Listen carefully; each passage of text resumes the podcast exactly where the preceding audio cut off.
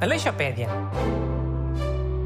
Tudo o que precisa saber sobre geografia. Bom dia e bem-vindos a este programa tão educativo. Como sempre, tenho aqui os dois montes, Busto e Renato Alexandre. Olá, bom dia. Eu, saudações geográficas. E hoje o programa é sobre montanhas. Para causa do ajudante Busto. É, não é, Busto? Sim, estou muito contente. Olhem, para começar, acho que é importante fazer aqui uma distinção. Uh, perceber bem a diferença entre montanhas, serras, montes. Hum, tá bem, diz lá isso. A gente avisa quando estiveres a dar seca. Então, uh, começo pelo morro.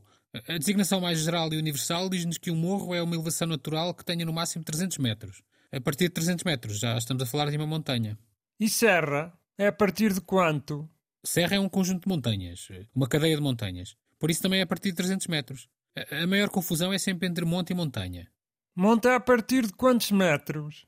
É igual à montanha. A, a diferença está no modo como se formaram. A montanha forma-se por causa das chamadas falhas tectónicas. Ok, por... já estás a dar seca, vá. Já, yeah, também senti.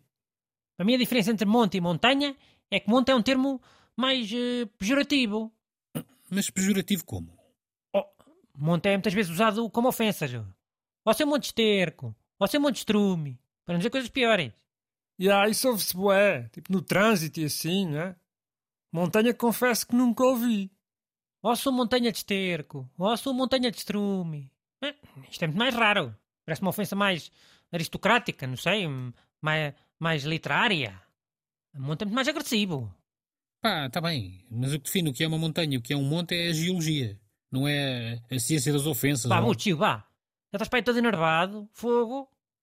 Olha, eu trouxe umas curiosidades sobre montanhas, para desanuviar o ambiente. Primeiro, há uma montanha na Nova Zelândia que só tem 305 metros, mas está no livro dos recordes do Guinness. Sabem porquê? Sei, porque é o sítio com o nome mais comprido do mundo. Muito bem, menino Busto. É um nome com 85 letras, todas juntas. Um palão estrangeiro como o Renato ia demorar, sei lá, uns 15 dias a dizer o um nome. Mas uma pessoa da Nova Zelândia só demora 7 segundos. Ora vamos ouvir. Tō matawhaka tangi hanga koa o wau tamai te tiri puka kape ki mongo horona kopoke penu wakitanata. Então, gostaram? Eu curti, já. Mas o que é que significa esse nome boeda grande? Oh, é uma coisa ao calha. É. Parece conversa de bêbados de antigamente. Aquilo quer dizer o, o, o mundo onde está Mateia, o homem dos joelhos grandes, desceu, escalou e engoliu montanhas, que é conhecido como comedor da terra, tocou flauta com, com o nariz para a sua amada.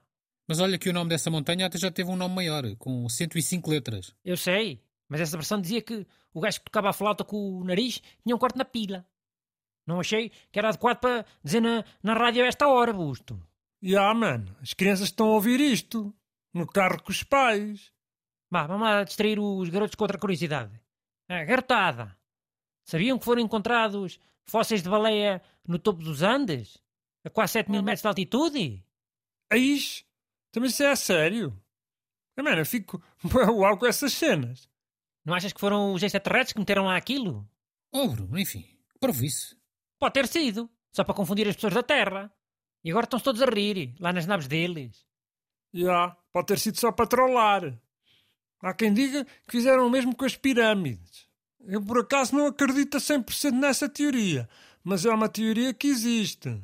Bem, ok. E, e os fósseis da, da baleia podem ter sido extraterrestres? Mas pode ter sido algum gajo, algum engraçadinho. Olha, é, é, é tipo um youtuber, ó garotos. Daqueles que gostam muito de pregar partidas, sabem? É tudo para as pessoas depois no futuro ficarem todas Uou, é impressionante. Assim como ficou o burro do Renato. Já, yeah, eu admito publicamente que fico impressionado com essas cenas. Pá, mas essas coisas de haver fósseis de animais marinhos em montanhas eh, só mostra como a Terra se transformou nos últimos milhões de anos e que há montanhas que já estiveram submersas. Está bem, mas e explicar isso a um garoto? É para ver se eles esquecem aquilo da pila cortada que tu falaste.